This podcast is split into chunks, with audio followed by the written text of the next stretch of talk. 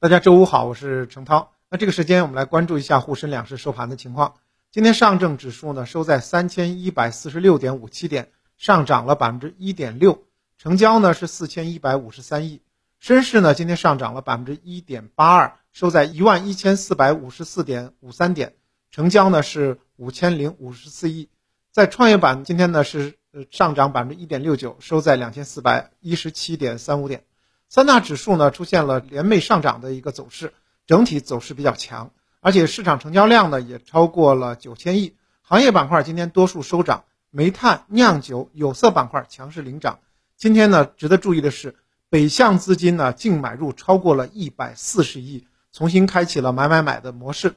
那么，受到昨天五月的呃 LPR 报价落地，一月期呢是维持不变，五月期下调至百分之四点四五。这样的一个消息的影响，应该说，LPR 这一次的下调的十五个基点呢，是超出了市场的预期，因此呢，激活了资本市场。那么今天呢，北向资金跑步入场，A 股当中的这个存量资金也是比较积极。那么从市场的整体的这个情绪状态来看呢，上个月还频频破发亏大钱的新股中签，最近呢又开始赚钱了。上个月还有前两个月。如果您中了这个新股，那可能很多朋友都有弃购的这样的一个打算。不过呢，从五月以来呢，新股已经没有再出现破发的状态。当然了，现在主板的新股还是居多的。今天注册制的科创板新股大涨近百分之六十，也就是说，您中一签呢，差不多能赚一万块钱，也是提振了打新赚钱的这个信心。那么科创板的新股呢，斯特威发行价三十一块五毛一，今天呢一度涨到了五十三块钱的上方。也就是说，一千赚二十块钱，那么中一千差不多就是一万块钱。另外呢，今天上市的另外两只主板的新股，联想股份还有这个呃阳光乳业，都是百分之四十四顶格涨停，所以呢，新股赚钱又回来了。那么也表现出了这个 A 股当中的情绪化呢，也是逐步的在好转。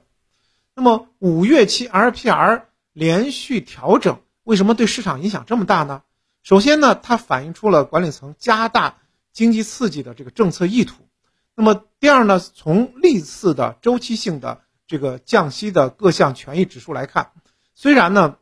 降息开始一周内，多数的指数呢都是有所受益的，就是雨露均均沾。但是从更长的时间来讲的话，偏成长风格的创业板呢表现就更好一点。那么三个月后呢，仍能维持不错的正收益。所以说。那么，呃，LPR 的下降下调，一般对于科创板、创业板这种成长风格的这个板块来讲的话，会有一到三个月的这个延续。当然，中小板呢也相对受益，而沪深三百和上证五零呢这种大盘股呢表现稍微逊色。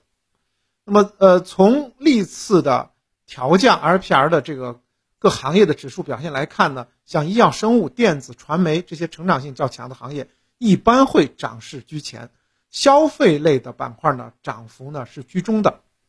那么从今天 A 股的这个整体表现来讲的话，首先物流板块呢表现就很强劲，像这个长久物流、天顺股份、中创物流今天涨停，新宁物流、三洋马还有一亚通啊、顺丰控股涨幅也是靠前的。那么除了 LPR 调降对于这个消费类的刺激以外，消息面上呢，财政部、长呃商务部也是联合发下发了关于。进一步促进冷链物流发展的通知的加急的文件，那么这个文件呢决定以促进农产品物呃冷链物流发展为核心，支持加快农产品供应链的体系建设。文件也强调，在已实施的农产品供应链体系建设的工作基础上，进一步补齐冷链设施的短板，来提高冷链物流的质量体系。那么这次的这个文件呢，也是财政部门呢针对冷链物流。首次发文，所以呢，对于呃相关的行业的这个提振和促进也是非常的明显。目前来看的话，从上市公司角度来讲，很多的设计规划龙头和核心设备生产制造商其实订单都挺饱满的，很多产能已经排到了下半年。那么 A 股我们需要来关注哪些呢？首先呢，就是压缩机的设备龙头这个冰轮环境，另外呢，像海融冷链。雪人股份还有中粮工科啊，都属于在冷链物流方面啊有设备供应的上市公司。那么另外呢，从今天来看的话，煤炭板块也是啊发力比较明显，多只个股呢出现了大幅的上涨。在煤炭整个的这个格局当中呢，现在已经感觉到这个抢煤大战已经开始打响了。这个抢煤大战不仅仅是国内，从更深呃更大的这个范围来讲的话，供给逻辑驱动的，其实现在全球的煤炭都是有这个供求紧张的这个根源在里头。那么我们也知道，这一轮的这个资源类啊，全球资源类上涨的主要原因呢，还是以这个西方的货币超发。还有呢，就是这个油啊，这个原油的上涨，啊，煤气油现在都是供应紧缺，而且从纬时间维度上来讲，可能今后的三到五年都是比较严峻的。那么因此的话，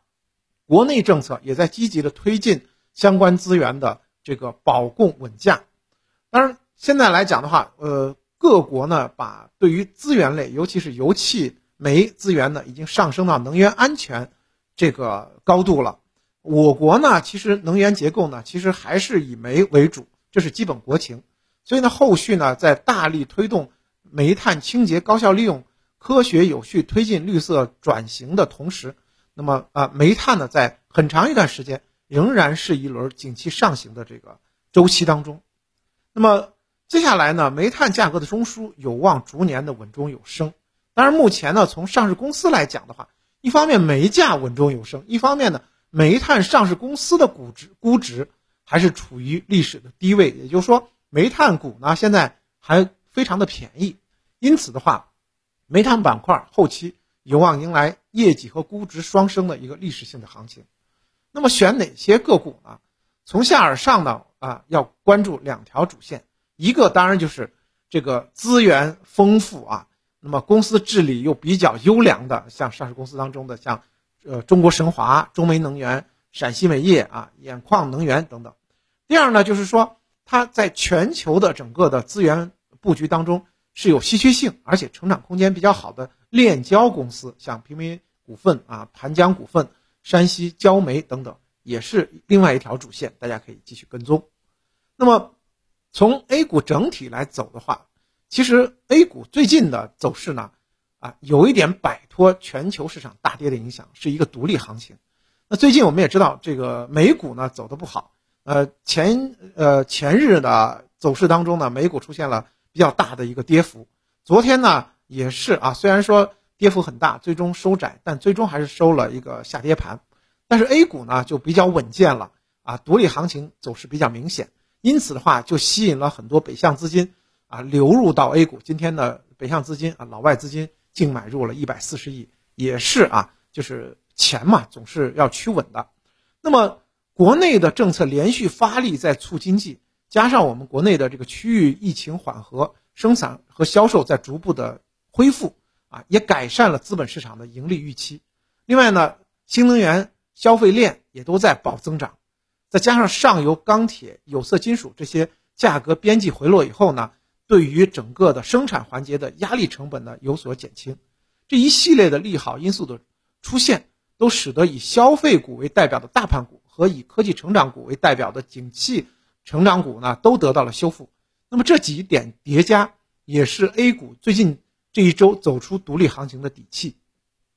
那么目前 A 股市场主要轮动的板块呢，就包括低估值而且业绩较好的煤炭、化工和农业，这主要也是因为。这个商品牛市下半场，它会传导到这个呃这些板块。另外呢，就是受益于稳增长政策预期的新老基建、地产、消费板块。还有呢，我们看到的就是复工复产或者说叫疫情修复类的，像这个电子、呃旅游酒店这些板块。那么我们一些积极的投资者啊，这个操作比较积极的投资者，可以更关注于或者更着重于成长赛道。那么成长赛道相对来讲的话，虽然波动比较大，但是呢，成长性比较强。那么中间就包括像受益于这个美债利率阶段下行带来的促进，像这个医药、新基建、新材料这些板块。